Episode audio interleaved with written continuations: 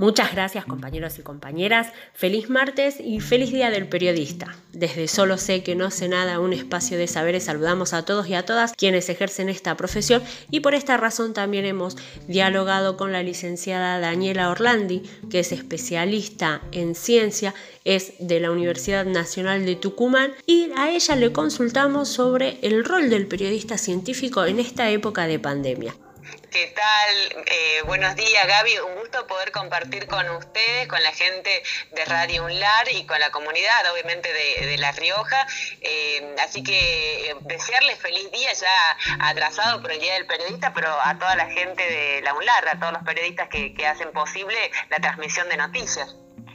Bueno, el, rol del, periodista científico eh, normalmente, eh, no solamente en la época de, la pandemia, eh, sino siempre es tratar de ser un nexo entre los trabajos científicos y ahora como estamos en contexto de pandemia lo vamos a ampliar hacia la salud, o sea, los trabajos de ciencia y salud, los investigadores eh, llevar la información de quienes producen eh, esos contenidos de ciencia y salud a la eh, población en general, ayudar de alguna manera a interpretar algunos contenidos y no dar información solamente numérica, por ejemplo, en el caso de la mm, pandemia del coronavirus, no solamente hablar como si fuera un partido de fútbol con números mm. fríos, cuántos fallecieron, cuántos están internados, cuántos, no solamente números, sino ayudar a interpretar, a entender esos números para que realmente tengan sentido y para no contribuir a un estado de alarma permanente o eh, a una infodemia que le llaman, que es este exceso de información cuando uno por ahí tiene uno de los canales que, transmiten noticias, los tiene las 24 horas del día encendido y eh, comienza como a surgir una especie de alteración ante todas las cosas. Sobre todo yo creo que el primer mes o los primeros 45 días fueron muy de esa manera, se vieron muy de esa forma, con, digamos, con especulaciones eh, sobre cuánto iba a durar esta cuarentena, si iba a durar dos años, se llegó a decir en algún momento, o sea, versiones muchísimas, em, después las, eh, las em, conspiraciones, digamos, estas teorías conspirativas. De que si se había escapado este virus que lo estaban armando en un laboratorio. Bueno, la idea es que el periodista científico arroje claridad sobre eso y que solamente dé información que esté chequeada por fuentes confiables, por fuentes oficiales, que las hay, hay fuentes oficiales y por suerte en el actual gobierno eh, quienes asesoran al gobierno es eh, un grupo de expertos que están reconocidos mm, nacional e internacionalmente, así que el Ministerio de, Salud es una muy buena fuente donde acudir o por lo menos donde yo recomiendo acudir y conseguir información, pero también por supuesto están las universidades, está el CONICET y están los especialistas en cada tema. Sí, y en esto siempre nos planteamos la cuestión de cómo hacer para contener y más allá de esto que, estás diciendo de chequear eh, en las fuentes oficiales, eh, en el periodismo científico, en los canales que tienen que ver con, con un periodismo serio en realidad. Pero ¿qué otra manera en el día a día, en la vecina que por ahí te cruzas en el edificio o en el vecino que está en el almacén, que los escuchás decir sobre las cadenas de WhatsApp, por ejemplo, que, surgen. ¿Cómo contenes esa paranoia que se va generando? ¿Hay alguna manera? Bueno, creo que, eh, digamos, el, periodista tiene un determinado... Eh, una determinada influencia en la sociedad, pero que está eh, acotada dentro de lo que la gente quiere escuchar y de lo que la gente elija. Por suerte hay libertad y, bueno, la gente que elige informarse por medios no oficiales o por las cadenas de WhatsApp puede hacerlo. No tenemos, me parece, demasiado que hacer con esto o con los opinólogos o de repente llevan a un estudio y los astrólogos hablan de por qué se está produciendo una pandemia a nivel mundial y dan su explicación sobre el tema. Bueno, sobre eso yo creo que em, no podemos o no tenemos demasiado que hacer si la, la gente elige ver eso y alguien le puede brindar eso. Lo único que podemos nosotros hacer es bien nuestro trabajo, eh, informar con veracidad y si alguien nos pregunta, decir lo que consideramos que es nuestra opinión. Eh, me pasó en, un grupo eh, de vecinos de, de edificios que difundían esos grupos que realmente eran pero tremendas las informaciones, pero tan alarmistas que estaban cavando fosas para enterrar a los muertos porque no iban a entrar. Bueno, era tan, tan tremendo. Eh, como, y lo decía una persona con total seguridad, que bueno, yo en ese caso no lo hice solamente como, digamos, periodista de ciencia, le dije, por favor, no difundan estas cosas en el grupo porque no están chequeadas y porque hay gente mayor o gente de distintas edades que le puede hacer mal, le puede hacer mal recibir esta información que encima no es verídica, porque de dónde sacaron esta información. Y por supuesto no había un origen claro. Esa es como la clave para saber cuándo se trata de una fake news, de una noticia falsa. Cuando no sabemos de dónde viene quién se hace cargo de esa noticia. Eso es como un punto muy importante a tener en cuenta ahora que están eh, tan este, a, full las redes sociales, eh, Twitter, Instagram. Bueno, hay que tener cuidado de dónde uno saca la información. Tal cual, porque sí, es como que uno se entusiasma en, recibir información y compartirla y pierde de vista la cuestión de, de chequear y de que sea confiable. Y en esto que hoy se genera donde tenemos eh, esta vorágine de, datos, de información, de miedos, de paranoias. ¿Cuál es el escenario en el que posiblemente tenga que trabajar el periodista científico cuando pase todo esto? Eh, la verdad es que esperemos que sea un contexto mejor, que, esta pandemia sirva para valorar eh, dos cosas fundamentales. Primero, lo importante que es el desarrollo de la ciencia y la tecnología eh, en un país y cómo nos puede volver independientes. Creo que esto ha quedado demostrado con este mm, desarrollo de los test serológicos, con el grupo de Andrea Gamarnik, eh, del Leluar, eh, como que el hecho de apoyar económicamente un país a la ciencia, creo que es algo que ha quedado demostrado que es útil, que esta pandemia ha servido para mostrar eso. Y creo que también la pandemia ha servido para demostrar que es útil que haya periodistas capacitados para comunicar ciencia, porque los periodistas que no están capacitados muchas veces cometen algunos o muchos errores eh, y eh, a veces eh, no entienden lo que está diciendo el científico o el médico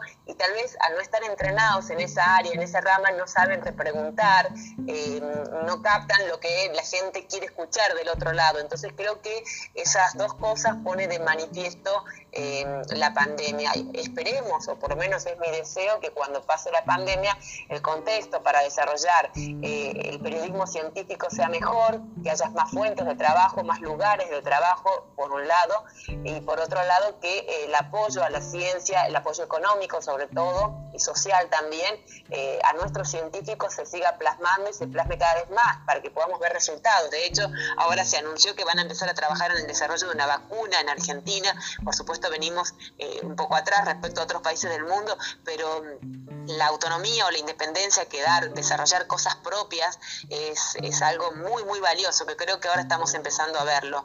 Bien, sí, sí, eso sí, porque es como que también surgió esta cuestión de ante eh, estas noticias ¿no? de los descubrimientos que se han hecho en el Alice Malbrán, lo que hace el CONICET, cómo de alguna manera se está visibilizando todo lo, lo científico, también esa demanda que genera la audiencia eh, o los usuarios de las redes de querer saber más, de querer saber más, y una de las cosas es la cuestión de la vacuna. ¿Cómo puede hacer el periodismo, sobre todo el científico, para dar calma a eso? Eh, creo que, mm, eh, informaciones inexactas eh, recibimos muchísimas. lo escuchamos al, presidente Donald Trump en una conferencia de prensa sugiriendo que se podía beber desinfectante mm, para, para calmar, digamos, para prevenir el coronavirus, digamos, información que luego él dijo que fue sacada de contexto, que fue casi como para testear, digamos, el timing periodístico, pero lo dijo. Hay que ser muy cauto con este tipo de informaciones y sobre todo cuando se tiene un, lugar importante, ¿no?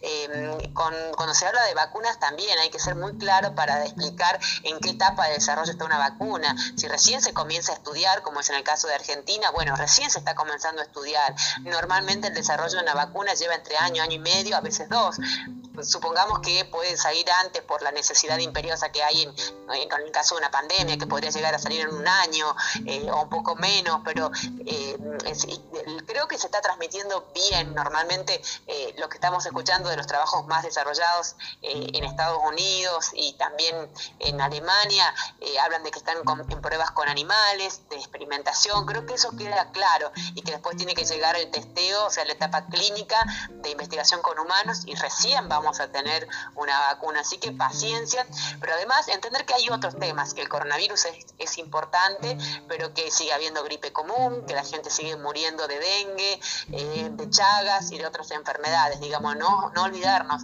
Y que lo que ocurre en la ciudad autónoma de Buenos Aires o en el en el AMBA, en el área metropolitana de Buenos Aires, no es lo que ocurre en el resto del país. Hay que mm, perder esa mirada unitaria y darnos cuenta que las realidades eh, y las regiones son distintas, ¿no? Por ahí, tal vez en La Rioja tienen una situación en particular con el coronavirus, en Tucumán tenemos otra, eh, y no es la misma, o sea, el país no es Buenos Aires, o sea, habría que también entender eso y que los periodistas también podamos comunicar de esa forma. ¿Por qué elegiste esta profesión tan difícil tal vez? Justamente creo que eh, lo que me, impulsó a, vincularme al periodismo de ciencia eh, fue eh, trabajar en la Universidad de Tucumán. yo trabajé en la radio de la universidad durante algunos años y después en el área de comunicación y entrar en contacto con científicos, conocer sus trabajos, aprender, aprender a difundirlos y luego formar parte del grupo de la Secretaría de Políticas Universitarias que es Argentina Investiga, donde hay representantes de, bueno, de, cada mm, universidad del país informando y capacitaciones y luego poder estudiar eh, en Córdoba una especialización en periodismo de ciencia, me permitió aclarar que era un área a la que me gustaba y pude dedicarme mm, básicamente de lleno a hacer esto que me gusta mucho y a ampliarlo hacia, hacia lo que es salud. Em, no creo que sea más difícil que el periodismo político o que el periodismo de Simplemente creo que es diferente, em, que se consultan otro tipo de fuentes, pero creo que toda profesión bien ejercida puede llegar a ser difícil, pero también puede llegar a ser muy gratificante. Así que en realidad lo, elegí porque me gusta y porque creo que es necesario y que hace muchísima falta, sobre todo como vos decís en el interior. Hace mucha falta el periodismo de ciencia em, en los lugares donde hay universidades, donde está el CONICET. Hace falta comunicar lo que estos investigadores están haciendo con los fondos públicos, ¿no? Y que la gente pueda llegar a saber de qué se trata. ¿Qué es lo que más te gusta y qué es lo que menos te gustó hasta ahora de, la profesión? Creo que, un problema que tiene el, periodismo de ciencia, por lo menos, es que no tiene casi lugar en los medios masivos de comunicación. Por lo que, lo que es en televisión, eh, casi es inexistente eh, la participación de periodistas de ciencia.